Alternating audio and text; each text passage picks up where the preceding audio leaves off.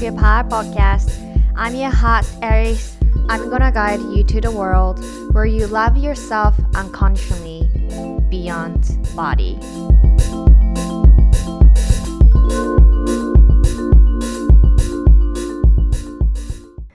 Cheers! Hmm.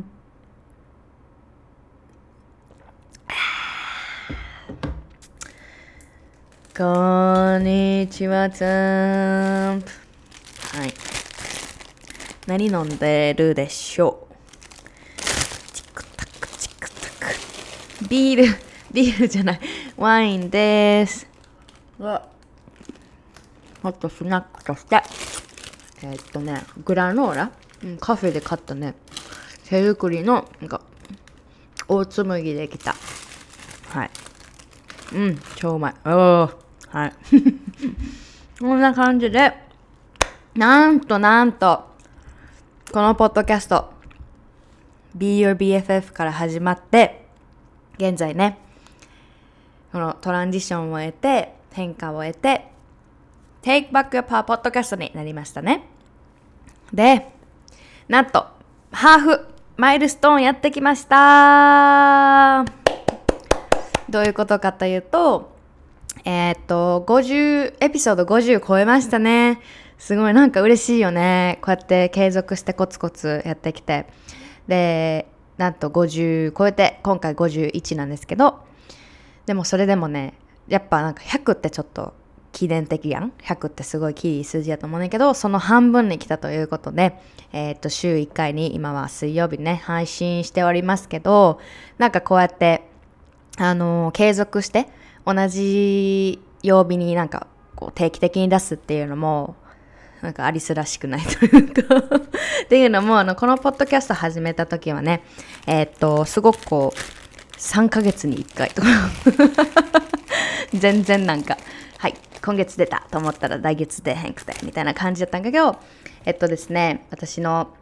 あの活動のサポートしてくれてる一緒の仲間の小島りちゃんのおかげでもあり、あのポッドキャストね編集してくれてるんだけど本当にこうやってね聞いてくれるみんながいてなんか本当にお互いなんかこう絡まり合ってる 絡まり合ってるよね。絡まり合っとる感じがねまた愛だなと思います。愛は循環してます。こうやって受け取ってくれる人がねあのたくさんいてもうみんな愛おしいです。早く会える日が来たら嬉しいなと思っております。別に酔ってへんで私。酔ってこれからちょっとね酔いたいなと思ってるんですけどどうですかね？ワイン。ちょっとこのワイン渋いんですわ。もうちょっともう一杯いきますね。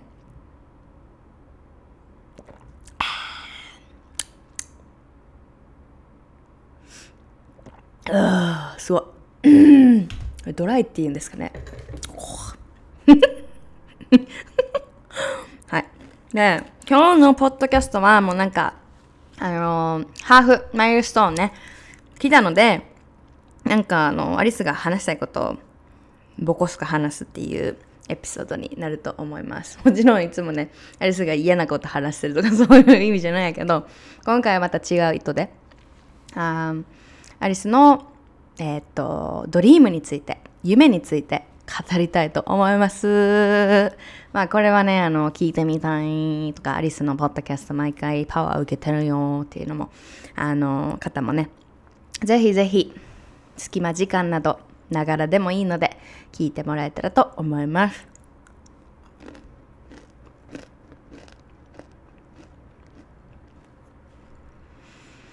うん、はい。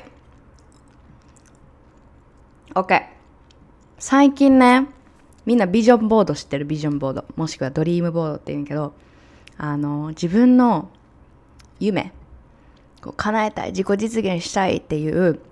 か自分のなんかインスピレーション、憧れとか、これめっちゃ自分の夢をリプレゼントしてる、表現してるような、なんかこう画像とかをピンタレストで集めてきて、で、それを印刷するなり、あのデジタルなり、組み合わせて1枚の壁紙にするとか、1枚のコルクボードに貼り付けてみたいな、で、やってるけど、それをやったのね。で、あの2020年2年のこの秋のタイミングでこうまたビジョンがクリアになったというかあこれやっっていうのがピカーンとまた降りてきたんですね。降りてきたんですね。でそのねどっから始めたらいいんですかね。まあ適当にあの流れで話していきたいと思うんですけどアリスね。もうモデル。うん。モデルとして活動するっても決めた。うん。もうモデルなんです私。あの本当にあのモデル業界であの一生懸命ねモデルになるために努力してきた方々もいると思うのでその人となんかに比べてなんだろう何がモデルだみたいなそういうことじゃなくてうちはそのビーングっていうところを大切にしてるんだよね。だから周りからこれいつもよく言ってるんやけど周りから認められるのを待つんじゃなくて自分から作り上げていくっていうのすごいあのセルフラブジャーニーであの習得したすごいすごいこう大きなマインドなのね。だからこそうちは自分軸ってあの周りに決めさせない。自分の価値とか幸福とか自信とか何やろ幸せとかパワーとか美しさっていうのは絶対周りからあの全部がね全部。周りが決めるっていうところから始まるんじゃなくてほんまにさあのマインドなんだよね。うん。でうちはこのセルフラブジャーニーを通してマインド面をめちゃくちゃ向き合ってきたから今回この後で背景説明するんやけどあのモデルやって思った時はもううちにはなんか迷いはなかったよね。きっと今までやったら、えー、でもモデルってさ、こういう体型でさ、こういう風になんかオーディション受かってさ、ランウェイ歩いてモデルでしょ？みたいな。いや、でも私はそこに行けへんしなとか、えー、みたいな感じで、それで夢、自分の夢ぶつぶしとったと思うのね。でも、うちは結構、パイオニアっていうんかな、その、英語で、あの、ブル、ブルドーザーあるやん。あれ、何やったかな？あの、英語で単語があるんやけど、それ的存在やなって自分で思っててそういう生き方してるなってすごい思ってて。もちろん今までのあの事例があるところに対して憧れの心を持つこともあるけどなんかまだそういうコンセプトがないんやったらえ作ったらいいやんっていうふうに思えるようになったんだよね。だからあの今回のそのうちはモデルとしてショーアップいつもこれ日本語わからんだけどモデルとして自分のことを見ていくしモデルとして行動していく。でっていうのもなんかモデルの食生活はなんかこれだけでとかそういうのを見せてとかそういう意味じゃなくてあのモデルとしてショーアップしていくっていうのはじゃなくて自分自身のアイデンティティレベルから始めていくこと。それは自分からできるんですよ。誰かから認めてもらえるから私はモデルなんだっていう始まり方じゃなくて、これビーイングビーイングから始まるんですよ。まずは。どういうあり方でこの世に顔を出していく？show up, help 誰か、誰か助けて。show up 今調べたらか？ちょっと待ってや。show up これよく使うのね、私。使うもう。こういうふうに、うちは show up 意味。現れる。ん？違うなぁ。姿を見せるとか現れるっていう意味なんやけど、ここちゃうよね。He didn't show up ってやったら、なんか彼は、あの、来なかったみたいな。Even though we have, なんだろう、we had a plan 一緒の計画あったのに、約束してたのに、彼は現れなかった、来なかったみたいな感じ。Um, but 私が今ここで言ってる show up って、そうじゃなくて、自分がこのこの世界この地球この星に対してどのような態度でなんか生きていきたいかっていうそういう感じかな。どのように自分を見せていくかとかどのように難しいな show up えっ、と明らかにする。違うな。うん。help 誰か誰か show up ここで言いたい show up の意味があの分かったら DM で教えてください。Thank you Thank you Thank you じゃあ一口飲みますね。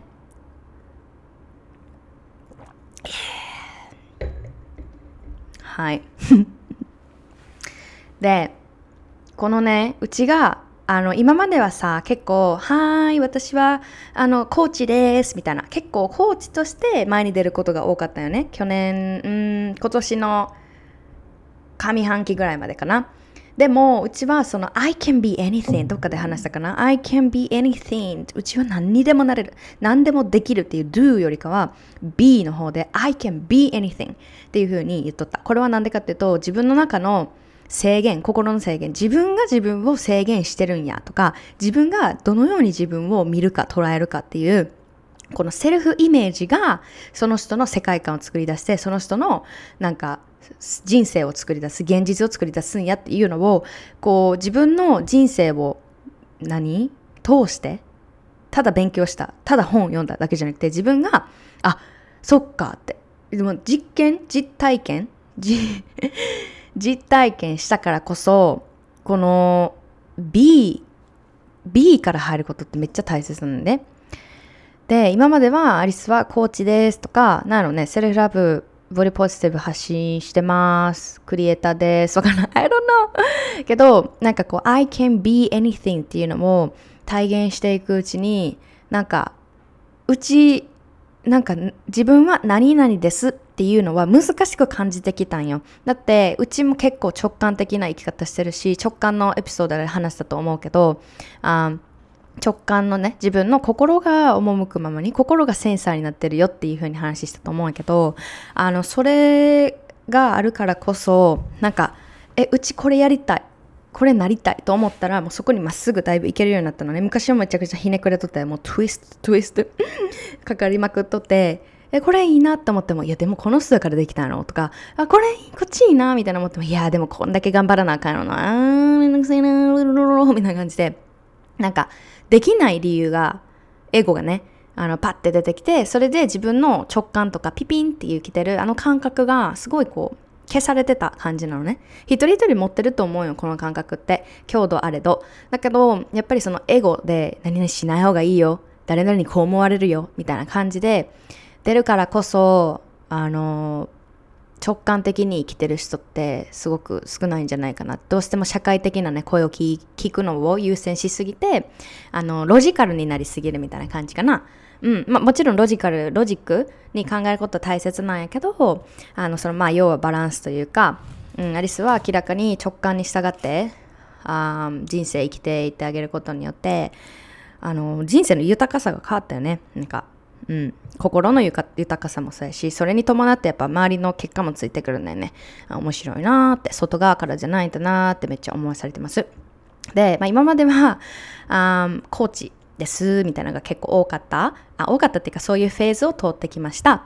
で、今はそう2020年、この下半期入って、まあ、もうちょっとでね、2022年終わりますけど、あの、あるメディアを見た時に、うちはすごい違和感を感じたというか、なんやろ、ざわざわしたわけ。それは、あの、そのね、イベントとか、えー、っと、会社って言ったらいいかなを否定するものでは全くないんだけれども、うちが個人として覚えたざわざわ、心のざわざわをキャッチしてあげたっていう話聞いてほしいんやけど、あの、ガールズアワードあるやんえあの、あの、インスタがたまたまなんかこうおすすめで流れてきて、で、あ、ガルワアってなんか私聞いたことあるなと思って、改めてね、このまあ、自分の成長した心で見た時にあやっぱり今の日本のねあのモデル業界とかファッション業界ってやっぱりまだまだこういう俗に言う、まあ、細い子、うん、が前に出てるんやなっていうのはやっぱり思いましたよ。普段からやっぱりボディポジティブのことを考えてるからそういうフィルターがあるからこそうちはやっぱりそこに目がいったわけ。で、仮に、例えば渡辺直美ちゃんとか、そういうちょっとぽっちゃりめのゲストがね、来るとしても、なんかこう、ちょっとうちが、あのー、思うこととしては、なんかそういう、なんていうの、一人の人っていうよりかは、なんかぽっちゃりカテゴリーみたいな感じで、あの、出てくることが多いと思うんだよね。まあ、直美ちゃんレベルまで行くと、すごくタレント力っていうか、あの、影響力もあるしすごくこうあの私は推してるというかすごい好きなんだけどあの直美ちゃんじゃなくて例えばちょっとぽあなんて言ったらいいかな。ハッシュタグぽっちゃりモデルとかハッシュタグあ何があるやろ。ぽちゃ。わかんない。英語でも、まあ、プラプラスサイズっていう言葉があったりするけどあの women is women, right? A model is model. なんかこう前になんとかモデルっていうのがついてるのがちょっとなんかこうざわっとするというかだからあの日本もこう大きいサイズみたいな感じでそういう雑誌も多分出てきてると思うしそういうインスタグラムのアカウントもあると思うしなんかあのぽっちゃりさん向けのあのコーデみたいな感じのインスタとか見たことあるあるからそれはそれでうちはねいいと思うよねその方たちとかそれを見てて参考になってる人もいると思うし発信してる人もそれで幸せだったら私はいいと思うんやけどなんかちょっとそこで壁を作ってしまってるんじゃないかっていうのを私は感じてましたずっと。うん、だから私は自分のことぽっちゃりっていう風に普段はねあの言ったりしないです。私ぽっちゃりなんです。ぽっちゃりのセルフラブなんかボディポジティブアドボケーターなんです。ぽっちゃりな体型として発信してるんです。じゃなくて、ボディ、ボディポジティブって、あの、過去にね、ボディポジティビティとはっていう、あの、エピソードがあるので、ぜひぜひまた聞いてほしいなと思うんですけど、始まりは、アメリカの、えっ、と、ファットアクセプタンスから始まってるんですよね、ボディポジティブっていうのは。っていうのも、最初はちょっとね、あの、平均、平均通かなより少し大きめの体型の人が差別を受けてたのね。なんかこう、ああだこうだと、ファットシェーミングだったりとか、ファットフォービアっていうのかな？なんかこう、太ってる人はダメだ、みたいな。うん。でも、それに対して、あ立ち上がってきた人々がいるわけですよ。私たちのね、歴史にね。で、そこから、あの、だんだんだんだんこう、ボディポジティブっていうのも認識広まっていて、で、当時はファットシェーミングに対してのあの社会的な動きやったんやけど、今は、あどっちかっていうと、そういうなんていうのかな、社会の広告とかあるやん。なんか、毛生えてたらあんたは女じゃね？とか、なんか、肉腹、なんか三段腹のミサイルは笑い物みたいな、そういうなんか、わかる。うちらのノーマルボディ、自然なボディ、ね、セルライトがあることとか、肉割れがあることとかに対して、それはなんか、ケアを怠ってる証拠だみたいな感じで出してくるメディアとかに対してなんかうちらはどんななんか体型であろうと容姿であろうとこう自分自身を愛する権利もあるし愛される権利もあると。ね、楽しく幸せに誰からも差別受けることなくその一人の人間として当たり前にねそれをこう社会として認められるべきだっていうあの、どっちかというとそういうメディアとかに対しての動きなんですよね。でも、ここで伝えたいのが、メディアっていうのも、メディア、うちら国民 VS メディアじゃなくて、もちろんそのメディアが私たちの潜在意識に影響するのって凄まじいじゃん。うちらがさ、痩せた方がいいんじゃないかなとか、ボディポジティブわかるけどダイエットした方がいいんじゃないかなって思うのも、そもそもじゃあなんでそう思うのって言ったら、知らず知らずにいろんな広告見たりとか、なんか社会的、なんやろな、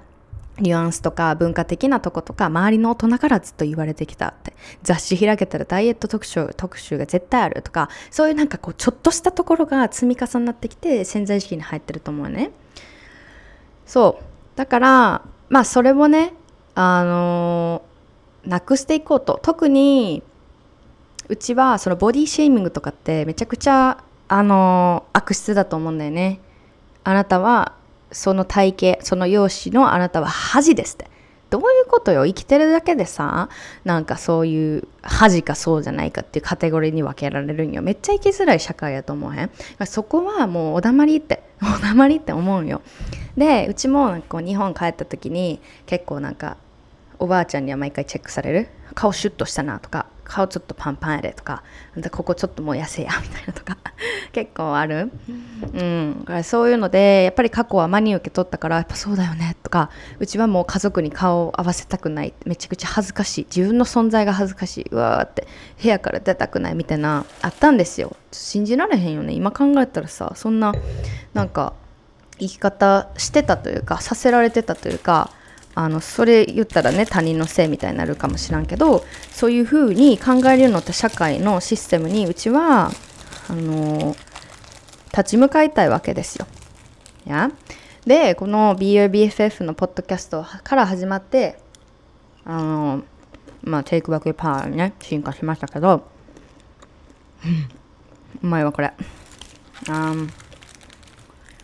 うちのやっぱりコアのメッセージとしてはみんなね誰に何言われようがね、あの、価値あるんだよって。前も言ったけど、価値あるんだよって言ったら、価値がなんか何何円の価値でとかそういうのじゃなくて、価値がないんだうちはって思ってる、思うような人たちがたくさんいるからこそ価値あるんだよって。当たり前のことなんだよ、これは。でもこういう社会っていう箱の中で、これいいよね、これダメだよね、これ美しいよね、あんたこれ美しいよね、あんたこれブスだよね、ugly とか、何が beautiful とか、そういうのも決めてるのはうちのだけであって、そこに惑わされない、まあ、もまあ、そこになんか完全に無視しろって言ってるんじゃなくて、そこに自分のパワーをあの渡さないでってめっちゃ思うわけ。言ってることメイクセンスする？ここなんだよ。だから、うちが伝えたことでは、あの、you're enough。いつも言ってるやん。これなんで you're enough? ねその you're enough ってところを、やっぱり、頭ではなんとなく OK, I'm enough って分かっても、落とし込むまでやっぱ時間かかるよね。まあ、それは、みんなが一人一人、セルフラブジャーニーで向き合っていくことだと思う。だからこの Take Back Your Power のね、ポッドキャストも活動のね、あのサポートになってたら嬉しいなってすごい思う。うん、まさにあのプログラムでもやってることはもう潜在意識からタップしていく変えていくってところなんで表面的なこと変えても内側に自分をどう見るかっていうのは変わってなかったら一緒なんだよ。体重落としても二重整形しても、ね、脂肪吸引してもわかんない脱毛しても一緒なんだよ。うちらの体は変わるけん。ボトックスして。それが悪い言うちゃうんちゃうけど。あまた。しぼんできた。どうしよううちは勝ちないその繰り返し。それが自分にとって正解と思えたやったらいいけどあのどこからその動機は来てるのよっていうのはまああの全員に考えてほしいなって思う。うん。何するかは個人の選択やアイスがこれしないでっていうのは言えないけどうちのこの行動はどっから来たんや。そこまで自分のことを内観内緒できるようになったらすごいねあの生きやすくなると思うんだよね。それをあの学校で教えられる価値あるぐらいの内容なんよね。算数とか分かったから社会の歴史とか分かったからもちろん大切なことあるよいっぱいね。やけどメンタルヘルスの授業がね組み込まれるなりなんかそういうとこなんだよね。なんかわかるかな。そういう学業だけじゃなくてそうやって柔軟に生きていけるようにこう人生に困難が起こった時に自分がどのような姿勢で自分のことを批判して周りのせいにして終わってっていうのじゃなくてそれうち過去のうちね。じゃなくて何かこう問題が起こった時課題がある時に自分とのこう対話法を学ぶなりなんかそういうとこが欠けとんよね。うちはほんまなんやねんと。学校も変わっていくべきだと思うし。いや本当にそれは思いますね。でさ、モデルの話戻るけどさ、飛び飛びやん。あの、ガールズアワードね、見た時に、あの、モデルさん一人一人否定するわけじゃないよ。あけど、うちはもっと多様性がある、そのファッションショーなり、ランウェイなり、なんかこう、メディア？メディア全般よね。もっとね、あの、多様性出てきていいんじゃないかなと思うし、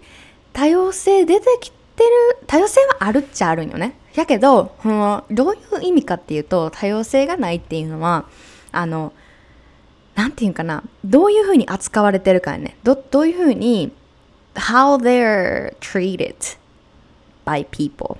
How they're represented on the media. Right? どのように出されてるかだよね。例えばじゃあ何にしようかな。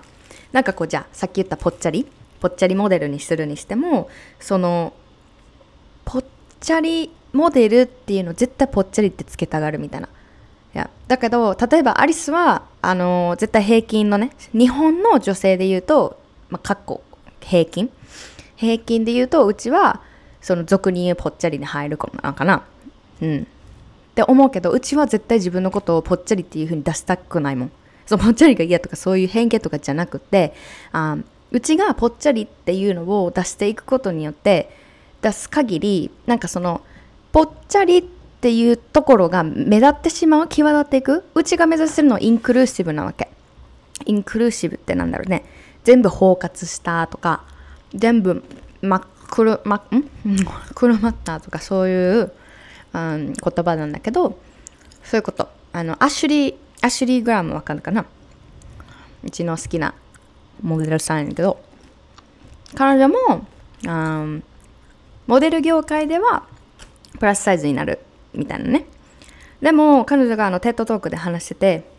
うちはうちはあのこれがリアルサイズやからみたいな。みんなあのプラスサイズとかつけたがるけどこれがうちやからみたいな。でこれ私が私はモデル。でそこにプラスサイズとかなんとかなんとかとかつけんでもそのそれつけてる限りさ社会に多様性がないって意味じゃない？そう思わない？まあ段階が必要なのかもしれない。わかんない。社会がね変わっていく時にそういう極端な段階があるかもしれない。うん。けどあそれをつけることによってぽっちゃりはぽっちゃり。モデルはモデル。これあるよね。これあのフェミニズムの部分でも出てくるんだけどお医者さんはさ お医者さんって言うけど女のお医者さんになった時にいきなり女医になったりとかね女社長になったりとか女パイロットになったりとか女車掌さんになったりとかなんかそれってこう別に性別つけんでもいいよねみたいな。お医者さんはお医者さんやしうん。それこそ逆に言ったらなんか保育園の先生とかももしかしたら一般的になんか女性の方が多いんじゃないみたいな。だから男性の保育保育士の先生に男のってわざわざつけたりとかそういう部分結構ね隠れてると思うんだよね。そういう感じでうちはあのぽっちゃりっていうのはあの自らねつけることは絶対しないです。いやもう一回言うけどそこがあのぽっちゃり嫌やからとかそういうのじゃなくてうちにはそういう意図があります。はい。うん。でんでねこうモデルさ。だからうちはモデルとしてショーアップしたいと思った時に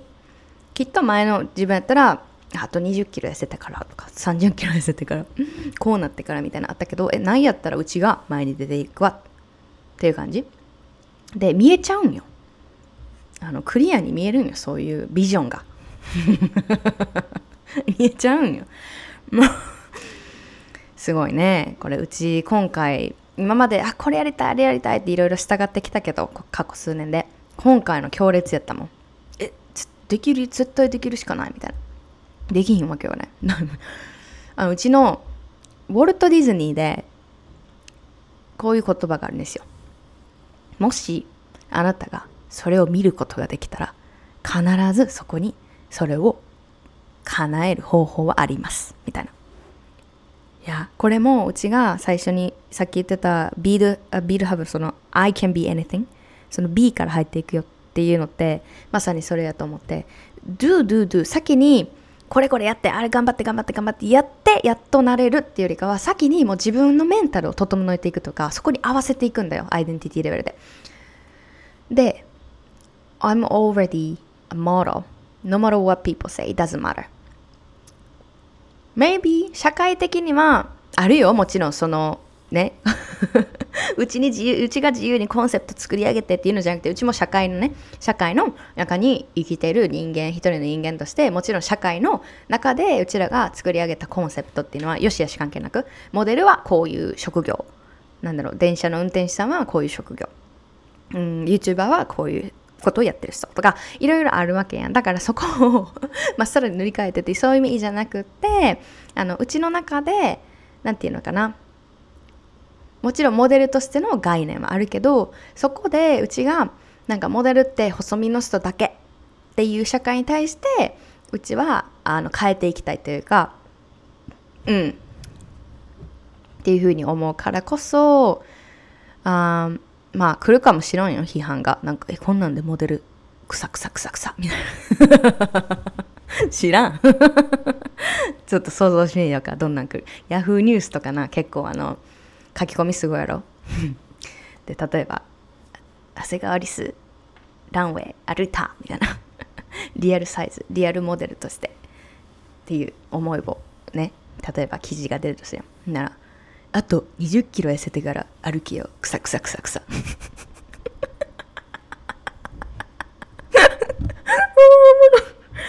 だあ何がある？うんとねそんなんで歩いたらステージ壊れるだろ。くさくさくさあくさくさが結構おもろい。そう絶対絶対来るっていうかあのつきものなんよね。あのメディアに出ていけば出ていくほどどんな人でも絶対来るからえこの人めっちゃいいやつやのにみたいなのでも絶対来るからそれは あると思う。ある程度ね。でもうちはクサクサクサって言ったらおもろいわ。はい。来ると思います。けどまあそれはさうちの捉え方やねんけど It is too shocking to them right? なんか雷が起こりすぎてそれをあの批判するしか自分の精神を保てへんみたいな感じで うちは捉えるのでそういうアンチとかね。あの大丈夫ですよ。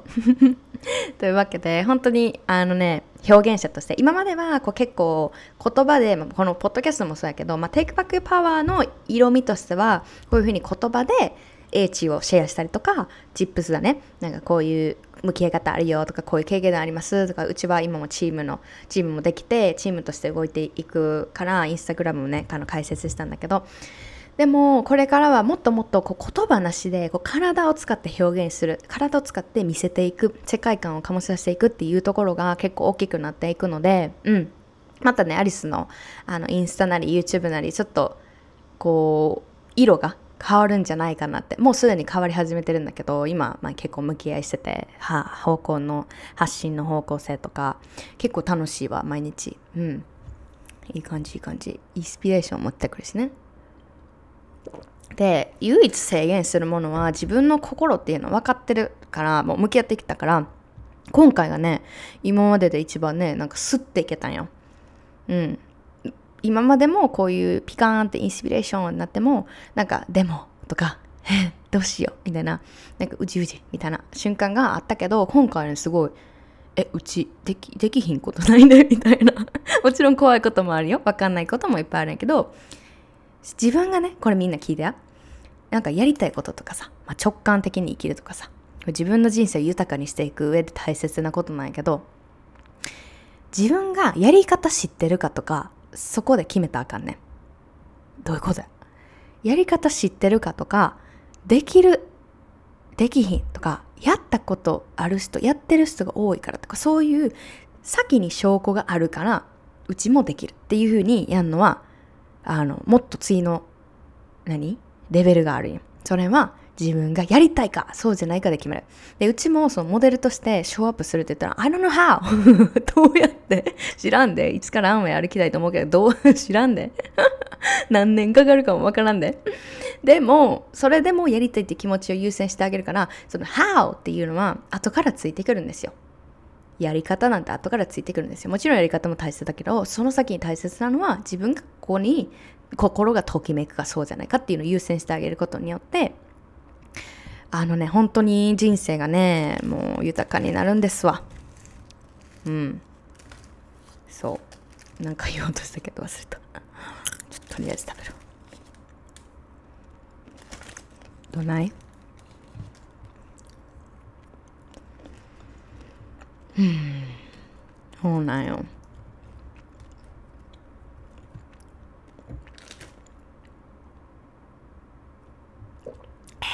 ちょっと渋いわこれ。ワイン好き？やっぱうちはねまだ白ワインの方がいけますわ。赤ワインはちょっとまだかな。あんま普段飲まへんけどな。時時々飲むのがうちは好きって感じ。はい。うん。そう。でビジョンボード作ったんやけどあのねまあうちねモデルとしてショーアップしていきたいって言ったけどもう一個その後にまた出てきたんよ。それをシェアしたんやけどあのねうちはあこう real authentic raw model なわけでそのモデルとしてどんどんね前に出ていって社会にインパクトを与えられる存在になっていくっていうふうに強く思ってるわけですよ。でここからまたモデルとして活動していく上でその表現者のみならずこれねもう一個うちのビジョンなんですけど女性の内側に眠らされた美しさ、ね、自信とかパワーね。を引き出してあげるなんかもうマジシャンのようななんか天使のようなエンジェルのような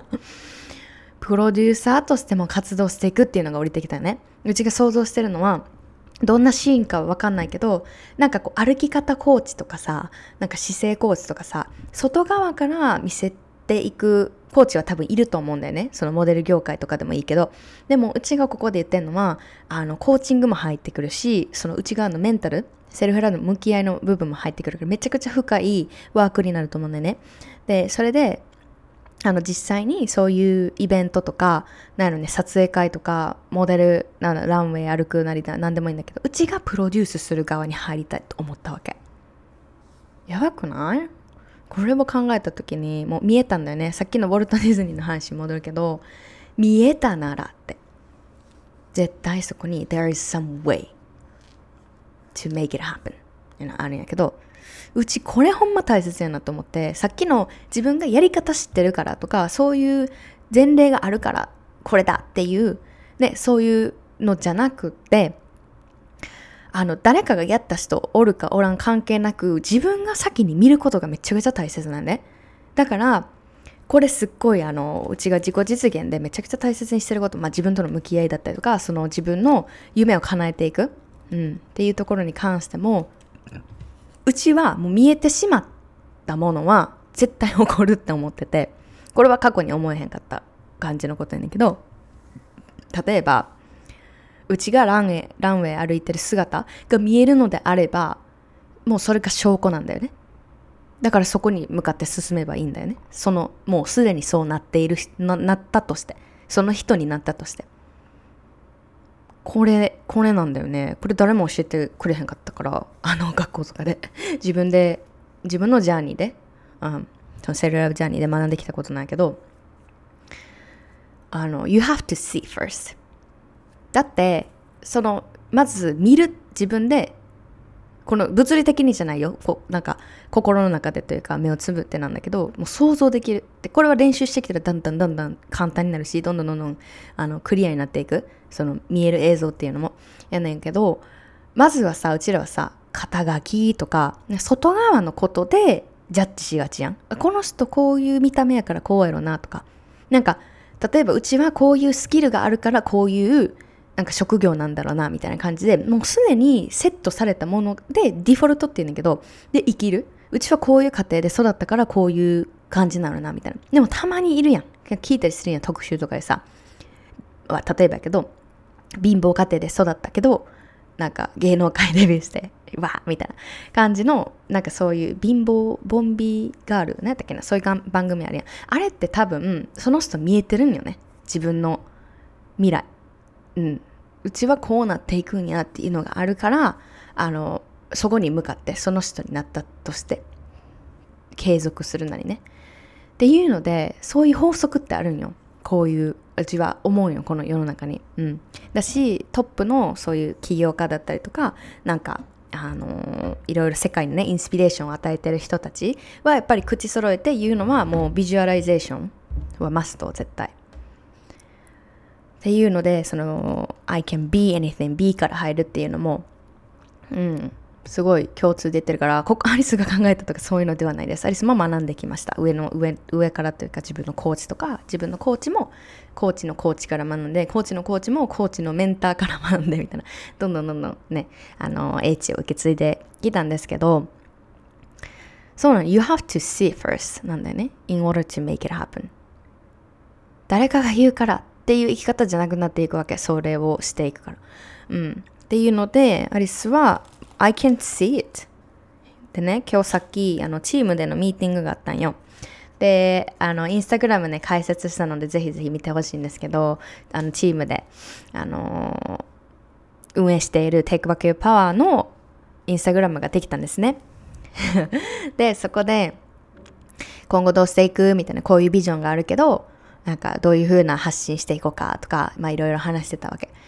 でうちらがあの今日ね話してたのはもうあのメンバーはさ卒業生なんよプログラムの。でプログラムで学ぶことで今日ずっと話してるその I can be anything be から入る。be do have って言うんだけど be do have be ある？いる？なる？do する？have have っていうのであのうちが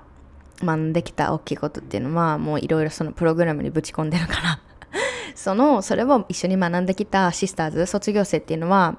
制限がほぼほぼないって言ったらおかしいな。だって6ヶ月で全部制限がなくなるっていうのはちょっと非現実的やからそのブロックの外し方とかもわかるし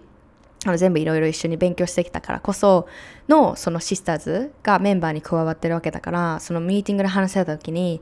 やっぱみんなあの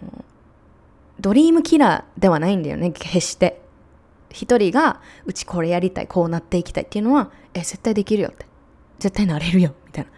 うちらはそういう風なあのコミュニティになっていってるなって恐怖すごいひしひしと感じたんやけどやっぱり向き合ってきたからこその出る言葉とかすごいあるんだよね。で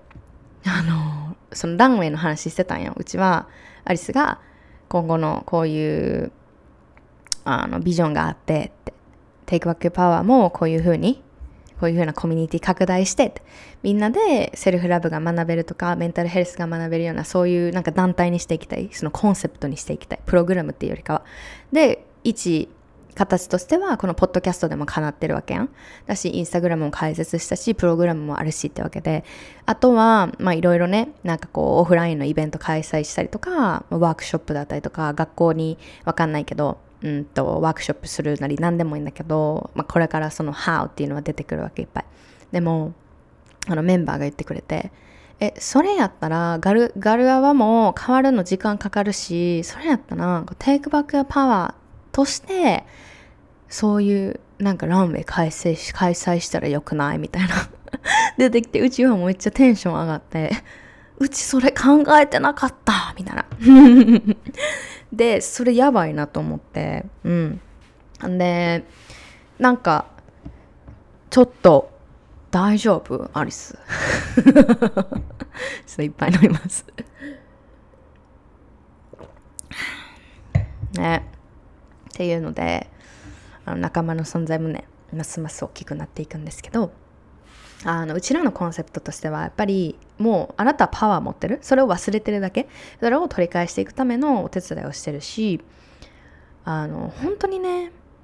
持ってるんですよ必要なものは全部。それ何か足りないって思わされるような社会のメッセージとか周りの大人から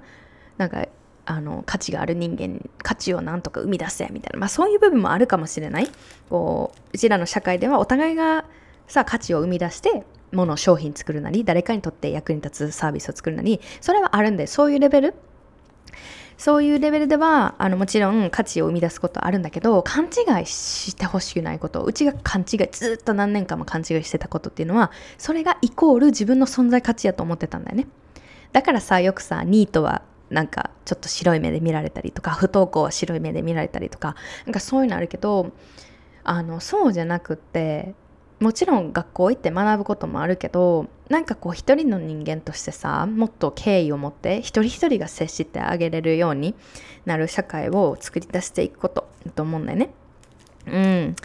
だからそこなんだよ。そこがもうミックスになっているからうちは分からんかったよ。もう23年間ずっと苦しんでたわけやん。うちはあのモデルみたいな体型じゃないからここにいる場違いとかこういう服を着たらあかんとかこういう態度でね、いたらいけないとか自信持って歩いたらいけないみたいなそういうところに結びちゃってたから人生がどんどんどんどん暗闇になっていったわけでそう現にそういうふうに思ってる方も絶対いると思うでそういうふうに思っている方っていうかあの潜在意識に入ってるからそれをあお互いにジャッジし合ってるんだよねえ、そんな分際でそんなこと言うんですか？バカですね。みたいなとか、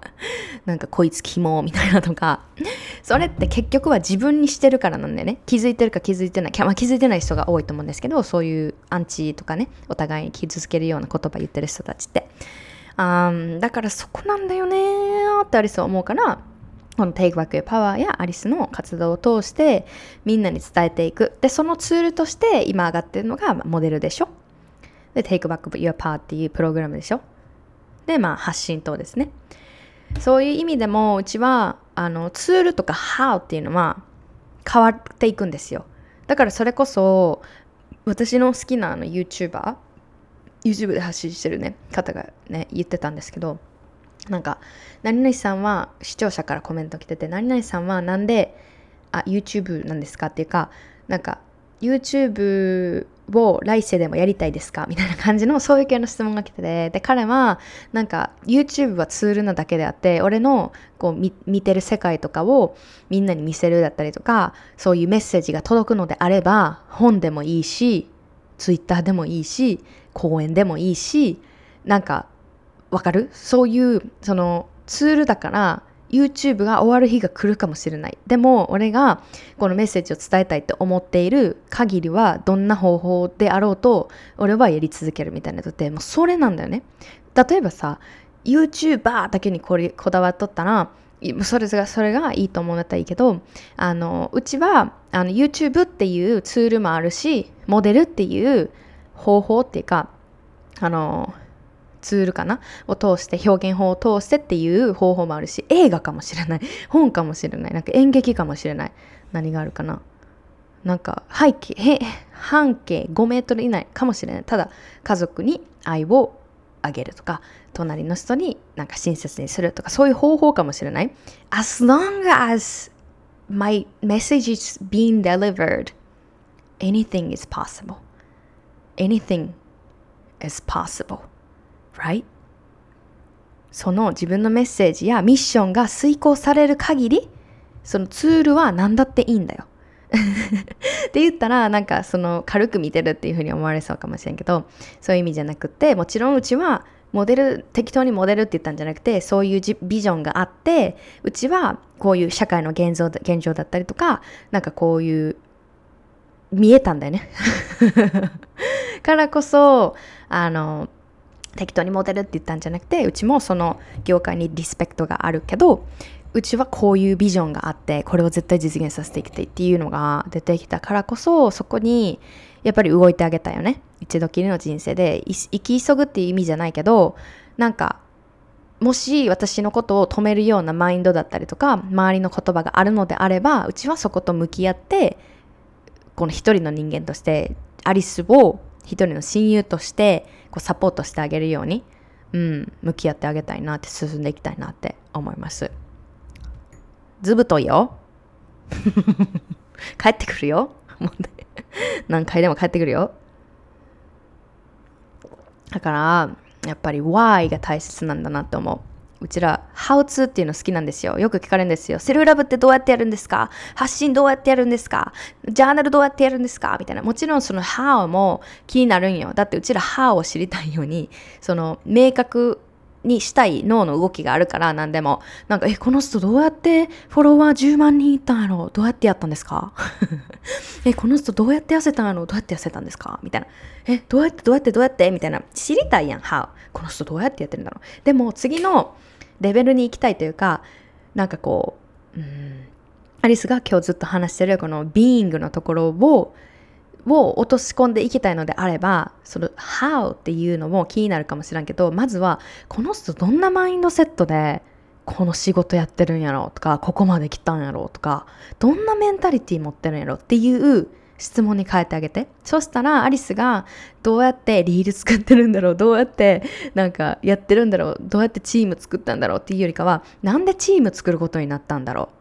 うなんでリールでこんなになんか発信してるんやろなんでなん、なんか、何 ?What is the reason? What is supporting her mentality? Today's action? っていうのを聞いてあげるとめちゃくちゃね見えてくるというかあの全部は見えないと思うんですけど自分のことなになった時にすっごく役立つよ。や？だからあの表面上で判断するっていうところからもう一歩深くあの向き合いをしたかったら What is the mentality? っていうふうにあの聞いてあげると疑問を持ってあげる姿勢で言ってあげるとすごくね面白いです。うん、なんか世界観が変わるというか生き方が変わるというかほんまにこの人はなんでこれをできるようになったんだろうっていうよりかはどんな向き合いがあったんやろうどんなストラゴがあってどんな苦戦があってでもどういう言葉をかけてきたんやろうとか。うん。そういうところを見てあげるとすごく面白いです。はい。であの2023年からまた大きなね動きがうちの中で起こりそうで。うん、うちねずっとメキシコにおるかわからんのよね。ちょっとねうち日本にも帰りたいなと思ってきた人って。まあ、にアメリメキシコも 今いっぱい出てきた。メキシコも住みやすいんやけどちょっと I'm getting bored かもしらん。うん、わかんない。まあでも、うちのメンタルの部分もあると思うけど、うん、あんまりね、うち外に出るの好きじゃないんよねって最近のフェーズでね、今のフェーズっていうと、なんか友達作ったりするっていうよりかは、うちは結構なんか、なんだろう、一人で過ごす時間って言ったらまあ語弊生むかもしれん。あの、うちは大切な友達もいるしその子たちのクオリティタイムを過ごすこともすごい自分の愛を感じる過ごし方なので時間ね。適当に過ごすんじゃなくて。だけどうちね結構25昨日さギャルズプライヤのさギャルズで話してたんやけどなんか結構25になってなんか自分のことがわからんみたいな 話をしとったんよ。これガチで。うちはそれは向き合ってる。結構長い期間をかけて。で、なんかうちわからん、自分ようわからん時期やわ、みたいな。で、なんか、人のことが好きなんやけど、なんかこう、なんて言うんかな、そこまで前より興味を持てなくなったなんか友達欲しいと思わんくなったっていう風な、ちょっと悲しいかもしれんけど、まあそれ人それぞれやけど、でもうちはそう思うようになったわけ。で、なんで私を confuse してるかっていうと昔はさ自分のことをセルフイメージよねこれも。どうやったかっていうともううち誰ででも話しかけるしなんかどんな人とも仲良くなれるしみたいな感じのそれが自分の強みだとも思ってたしそれが簡単にできるなんかこう周りのね比較的やけどこれも相対的になるんやけどあ結構自分はそれが得意やと思ってたわけ。学生の時から。もううちはなんか前に出て生徒会とかあの体育祭の団長とかなんかもうみんなの前出るんすげえみたいな。みんなのことまとめさせてくれやみたいな。感じ？先生からも気になれるみたいな感じのタイプやったわけうちは。でもまあね大人になってって言ったらねちょっと分からへん。うちも初めて25歳経験するし。そういうもんじゃない人生って初めての25歳。25歳ね。で、クォータークライシスやん、それって言われてあの、プライのギャルズに。で、えうちも25の時なんか結構変化あったよ、大きな、みたいな。で、この前さ、うち英語で話してたんやけど、英語ですっていうのがあってんな、今年の。まあ、人それぞれ解釈あると思うんやけど、うちは自分のコーチにも、あの、それ英語ですやん、みたいな。英語、え、いい語ですって言って、英語が死ぬみたいな。自分の認識セルフ、セルフ認識とか、セルフイメージとか、自分が私はこういう人だって思ってたの、すごいこう幕を閉じたんだよね、一個、第一章が。で、まさにそれが自分の25歳っていうタイミングやったから、あ、え、25のクライシス？やったんよって思って、うん、プライのギャルズも2人はねうちより年上やから 誰やねんって思うかもしれんけどこっちでねいる日本人のあの女の子たちなんだけどえ、25の時クライシスだったよ、みたいな。次50らしいで、みたいな。ね、そういう話をしてて。で、なんかちょっとそれ聞いて、あ、そうな、みたいな。まあで、もうね、うちは、こう、ジャーニーマインドがあるから、まあ、こういう時期なのな、みたいな。でも結構長い続い続いてるのよ、これ。25なんて。で、まあコロナっていうのもあったし、結構なんかこう人のエネルギーにめちゃくちゃ敏感になったよね。25になって、まあ、今までもあったんだけどその時には気づかんかったようなことも今 aware awaken したからうちは目覚めがあったからこうエネルギーにも多分敏感になったっていう捉え方なんかな。その捉え方もうちは今結構いろいろ試してるというかこういう捉え方もできるな。でも分かんない。何がほんまか分かんないみたい。であもういいやみたいな分からんくても。っていう感じのいい意味での諦め手放しなんやけどそういうなんかジャーニーをとっとってよくないみたいな感じでもしかしたらねなんか明日すごいこうひらめきが来たそういうことやったんやって全部つながる日が来るかもしれへんからそのなんか不明確さとかなんか分からんっていうグレーに対してもうち OK 出せるようになったのめっちゃ大きいなって、うん、思いますね。皆さん25歳以上ですか？どうですか？クライシスありました ?25。でもまあコロナ大きかったと思うよ。コロナでさ、一回シャットダウンされたやん。だからそこでめっちゃ自分と向き合うのが加速して、発信も始めたのもその時期やし、テイクバックパワー始めたのも、あの、コロナのね、真っ盛りの時やったので、やっぱり自分との時間の過ごし方がやっぱ大きく変わったわけですよ。これも、まあ、25歳、すごいあのちょうどタイミングもタイミングやったと思うけど、皆さんが28歳であろうと、わかんない、42歳であろうと、何歳であろうと、あのコロナって結構大きかったんじゃないかなって思います。結構、あの、うちもインスタで、あの、みんなの悩みある？みたいな質問した時に、結構来たのが、なんか、もう人に会うのが怖いとか、結構緊張してしまうとか、コロナ終わってなんか久々に学校怖いみたいなのあるからまあそれも結構多くの人々の中で起こってるなんか流れなんかなと思う。だってコロナうちさ25年生きてきてさそういうパンデミックがあったん初めてやからさこういうシャットダウン。シャットダウン。ブラックピンク。あブラックピンクの話もした後で。そうそういうシャットダウンじゃないわ。ロックダウンか。ロックダウンってシャットダウンよりやばいやん。ロックロックかかるやんロック。ロックダウンあるかな？うーんそういう意味でも、うん、すごいあるね。うちもわからん。わからん。答えがないことなんかそっちの方が多いくない？生きとったら。だからうちはさ全部分かろうとしとった今まで。完璧主義やしもちろんね人生経験も今より少ないから。なんかえこれ分からん。どうしようやばい。みたいな。うちえやばい。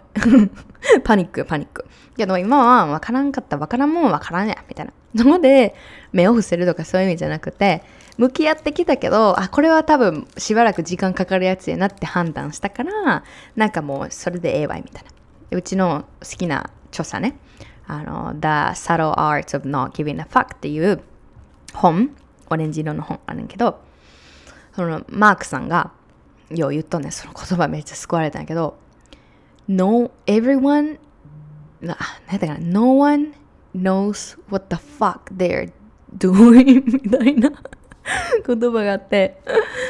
あの誰しもがもう全員この地球上全員何歳とか関係ない大統領とか関係ない天皇とか関係なくあのみんな自分が何をやってるか分かって、みたいな。そういうもんなんや、みたいな。ちょっとあんまりうまく翻訳できてへんと思うけど、No one knows what the fuck they're doing みたいな。それを言葉が結構好きで、あ、そっか、みたいな。みんなさ、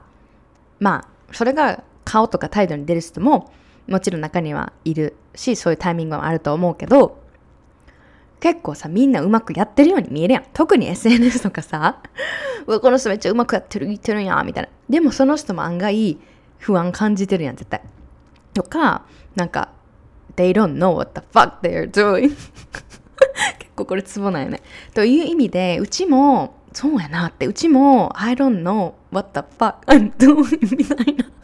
結構あるやん、みたいな。わからんもん。だって、全部知ってたらさ、マスターしてたら、おもんないやん。ポケモン、ポケモンね、みゆきおるやろ？こっちプライで一緒にね、要ストーリーに出てくるみゆきちはさ、ポケモンわからんよ。どないやねんと、それは。うち、みゆきはのゲームあんましやんかったらしいんやけど。まあ、ポケモンね。じゃあみんながわかる前提で言うで。ポケモンな。まあ、ドラクエでもいいよ。あれさ、1レベから始まるんよ。卵が生まれて。ピカチュウ、うちはサファリの世代だったから、あちゃも。ね。あちゃもが旅に出る。あれのね、ポケモンの味噌は何や？アニメ見たことある？ポケモン。ワンピースでもいいよ。なんかそう共通してると思うけど、みんな最初は弱いんよ。でも、だんだん戦っていくからこそ経験値が増えて、これツボ、あの、味噌やな。経験値。レベルがアップしていって、からのどんどん強くなっていくよ。でもそれがさ、もう何 ?100 レベルでいきなりさ、ゲーム始まったら、What the fuck am I gonna do?What the fuck am I supposed to do? やろ？何やったら、もう何やったらいいねん、もうマスターなってもうたやんけ？みたいな。でも人生ってさ、わからんことの方が多いさ、これからフィギュアアウトしていくことも多いさ、なんかそのやってる最中に、なんかこれからどうなるんやろうって、わからんことの方が多いわけ。でもうちらはその、どうやったらいいの？これ本当に大丈夫ですか？これ本当にいけるんですか？って誰かにこう求め、答えを求めようとしたりとか、やる前からもううちはダメなんだとか、どうせこうなるでしょって決めてしまう。そう、ポケモン、ポケモン思い出して、そういう時は。うん。そうやと思う。だからうちがこうやってなんかモデルとして出ていくっていろんなね、なんかブランドともコラボしたいって思うし、なんかこう、ね、メディアにも出ていきたいって思うけど、そんなんわからんやん。わからんやん。ねうちは信じてるけど、わからんやん。Who knows? だからこそチャレンジする、あのことが大切なんだよね。ポケモンよね、これ。ポケモンちょっと毎回思い出してよ。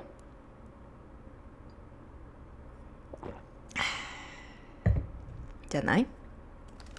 それが、だからうちが Take Back Your Power を通して言ってるのがもう Everything is a journey. Life is a journey. Life is about journey. 人生はジャーニーなんだよって。ね。ジャーニー、プロセスなんだよって。Right? Of course. うちの大学の教授でね、アメリカおった時の彼はまあ40、50ぐらいのあの先生やったんやけど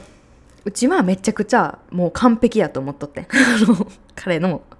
めちゃくちゃコミュニケーションスキルもすごいしあのコミュニケーションの先生やってんやけどなんかすごい旅行とかも今までいっぱいいろいろ行ってなんか経験値もすごいあるしなんか話しててすごい学ぶことが多かった先生なんだけどすごい好きでなんか休み時間とかねあの話しに行っとったのね。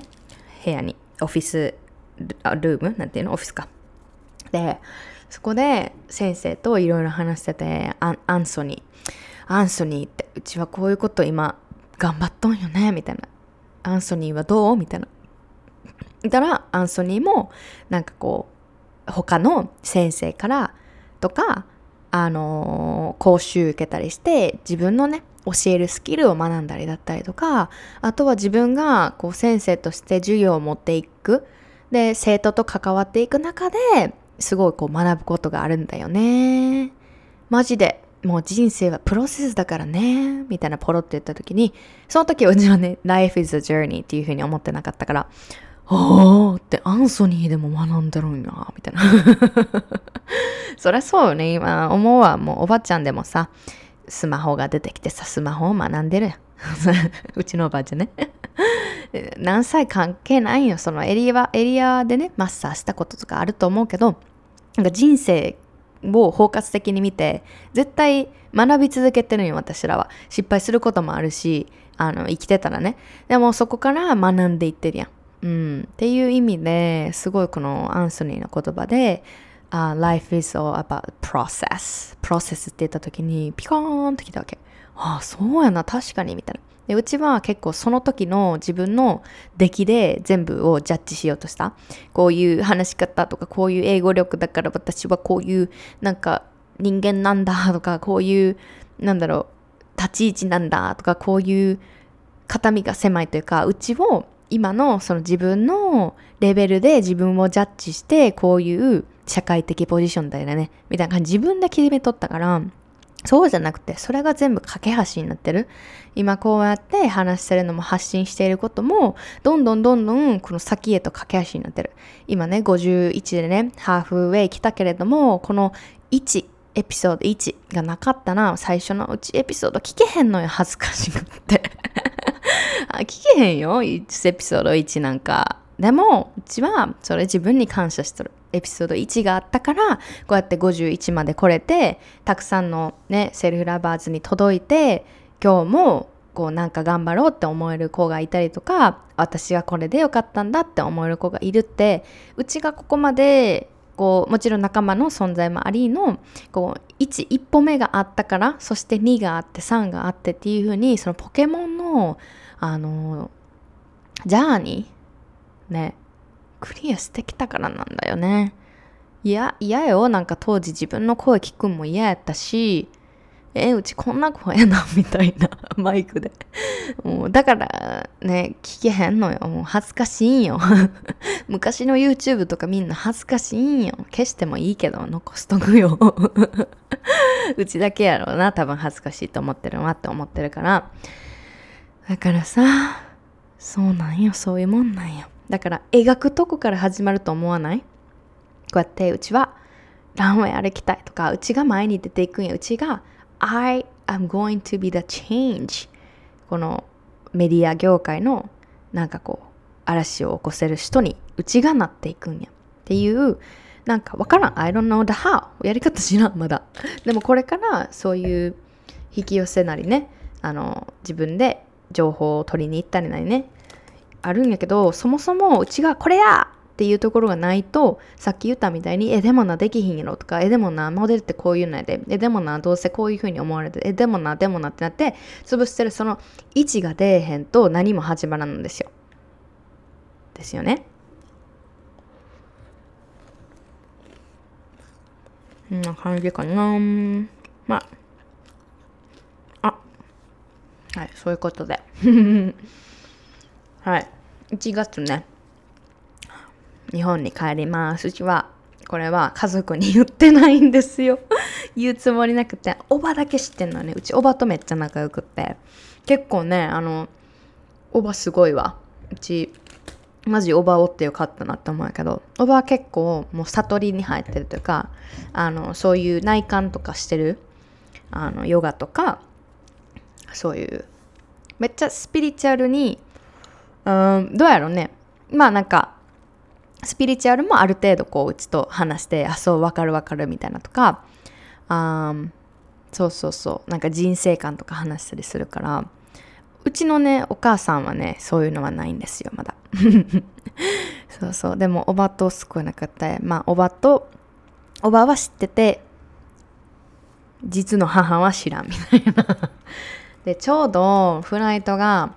31につくやつなんですよね。うまくいったらね、遅延とかしなければ、31の、えっと、12月31の、えー、お昼ぐらいに着くやつなんで、おばあに車で迎えに来てもらって、で、おばんちでちょっとステイして、で、いつもね、おばあちゃんちで集まって、あの、年越しのタイミングを迎えるので、その時に、ハッピーニューイヤーで入るのも面白そうやなって思ってますんで、おばあちゃんもね、いつ帰ってくるの？いつ帰ってくるの？みたいな、この前も、あの、電話で言われて、ちょっと言いそうになったよね。あまあ、近々帰ると思う、みたいな。そう、濁しといたんやけど。はい。2年、2年ぶりですね。これもさ、うち結構、あの、楽しみにして今回、その、会える、家族に会えるからとか、日本食食べるからっていうのももちろんあるんやけど、ちょっと違う意味でも楽しみっていうのは、自分が、このどのように感じるか日本に帰った時に。っていうのもうち結構トラウマあって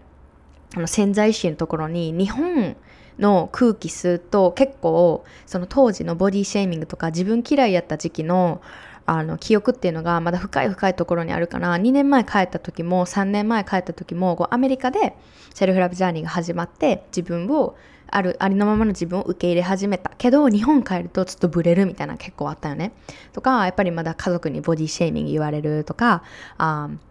まあそういう意味で結構こう帰る時にあ日本帰国決まったってなった時にそのダイエットの思考になっちゃうとか結構あったよね。すごい不思議じゃない？でアメリカおるのに日本帰国のこと考えた時にもうオートマティックよ。自動的にオートパイロットでダイエットのこと考え出すんよね。わこれかなり染みついてるわっていうアリスのジャーニーがあったんやけどでもやっぱり帰国するごとに結構ねそこは薄れていった感覚はあったのね。だから2年前にお正月1回11月ぐらいに帰国してお正月過ごしたんやけどその時はまだちょっとね揺さぶられたよ。で親戚に会うのも「うんにゃんにゃんにゃんどうしよう」って感じだったんやけどあのだんだんねこう自分を解放することができた。どこにいようと。最初は日本に帰った時はちょっとグラグラグラっていうのあったけどだんだん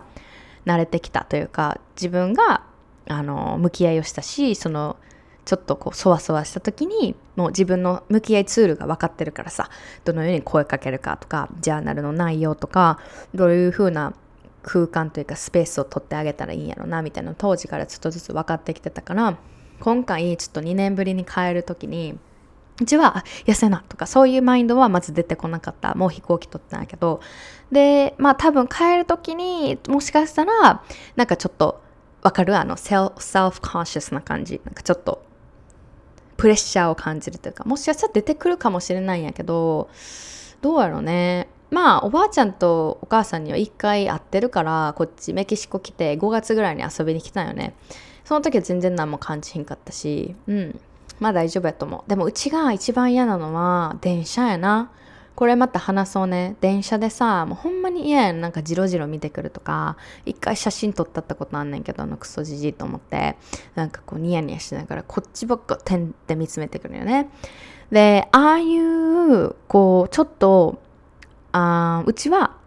うちの解釈は、女やから、そういうなんか扱いしていいみたいな、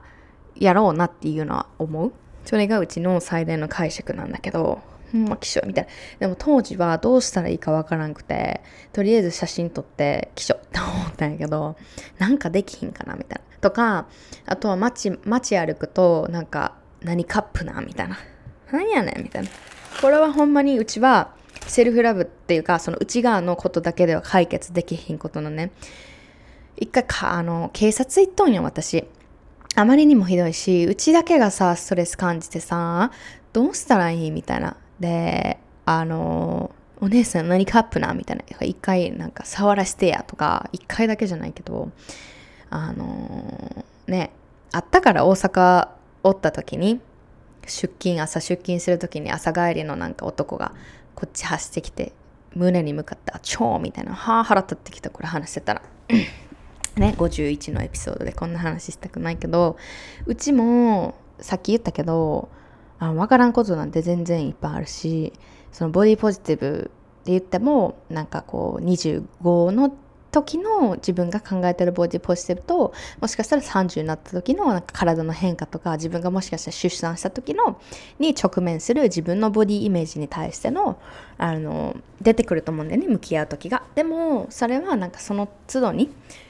ねダンジョンクリアするみたいな感じでやっていったらいいなと思うけどこれこればっかりはさもうなんやねんとほんまに。知らんやつからで。知ってるやつからでも言われても嫌やと思うけどさ。知らんやつから自分の体のことでこれボディシェーミングに入るからね。あの胸のことについて言われることでうちは恥を感じるわけやん。恥恥っていう感情を感じるわけやん。自分の体のパーツに関して。っていう時点で相手がやってる行動っていうのはそういうセクハラ発言っていうのはボディシェーミングに入るんですよ。だって I feel shame about my body. I, feel like I have to hide or I 何ちょっと猫背になって歩かなあかみたいな。とか、これはうちの話やけど、もしかしたら他にね、あるかもしれない。他の、なんだろう、何があるかな。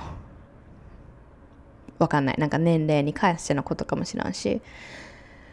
ああ、っていうのまだまだ課題はあるんですけど、これはね、こればっかりは、うちは、一個、まあ、日本の大嫌いなところです。そういう、そういう奴らがおるって。そういう奴らを生み出してしまう、この社会っていうのは、うちうちはね、いつも結構あの社会規模で考える癖はついてるので、そういう人たちを、が赤ちゃんの時にそういう人たちにならないんですよ。育っていく上で、あ女の人にはこういう風なこと言っていいんやっていうのを覚えるわけ。いや今は男女っていう話をしてるけど他にもいろいろあると思う。いろんな場面ね。例えばちょっとあの日本と他の例えばブラジルの国がの血が入ってる。そしたらハーフ。でなんか外国人外人扱いしたりとかなんかわからないいろいろあると思う。LGBTQ だったり過去にね話したと思うけど。そういう面でもほんまにほんまにどうしていくこのうんひひふふ言うわもう。うちもわからんのよ。こういうやつどうしたらいいってわからんのよ。そう、なんか悪口大会したいわけじゃないけど、こればっかりはね、うちはもう、うん、あの、食らってるんですわ。で嫌やもん。嫌嫌なもんは嫌やし、なんでそれをうちが教えなあかんのってなるんよ。なほんまに。どうする？みんな。どう、どう、どうしたらいいと思う？だからこそ、まあ、その Take Back Your Power のこの活動も、うちは主に女性ターゲットっていうか、女性へ向けてあの発信してるわけじゃん。で、あの、それっていうのも、この日本の社会を見た時に、女性が後ろに下がってとか、女性が、お前は引っ込んでろみたいな感じの、なんていうの？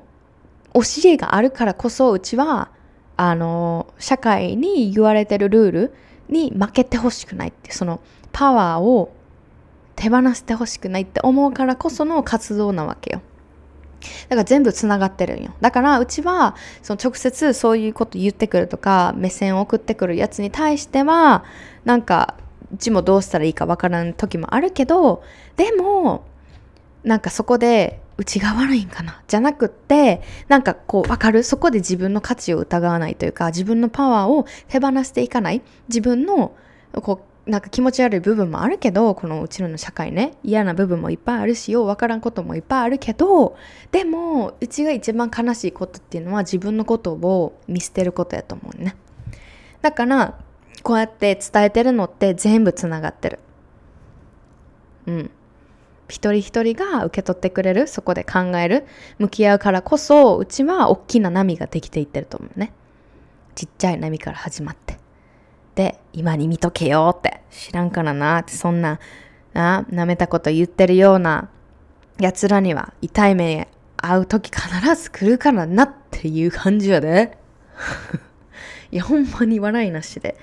そういうことで、またね、あの、日本帰ってる間にそういう、あの、シェアとか、プロセスとか、まあ、気づきだったりとか自分が感じてることっていうのは、まあ、YouTube なりポッドキャストもねあるかもわかんないけどまあインスタグラムのストーリー中心に発信すると思うのでインスタグラムあの両方フォローしてくださいね。アリスのアリス長谷川のポッドキャストと、えー、Take Back Your Power のポッドキャストもよろしくお願いします。Take Back Your Power のポッドキャストじゃないわ、えー、インスタグラムね。インスタグラムでは主にこうチーム一緒にマインド面についてシェアするので、セルフラブで向き合いどうしたらいいかわかんないとか、なんかこう日々のリマインダーとかあの配信することになると思うから、えっと、一緒に盛り上がっていきましょう。こんな感じでいろいろフリートークになりましたけれども、はい、聞いてくれてありがとう。ありがとう。最近あの、ブラックピンク。ブラックピンクね、ずっと曲は聴いとったんやけど、最近すごいこう、ファンのような視点でなってきたというか、世界観やっぱすごいなって見せ方、見せ方やわって。クリエイターとしてもね、すごいなんかインスピレーション受けるんやけど、みんなかっこいいわ。かっこいいわ。あの音楽も好きやし。ね、最近ねカムバね、はい、うちもいつかライブ行きたいなーって思ってますんですけれどもそういうのはやっぱりあれかな。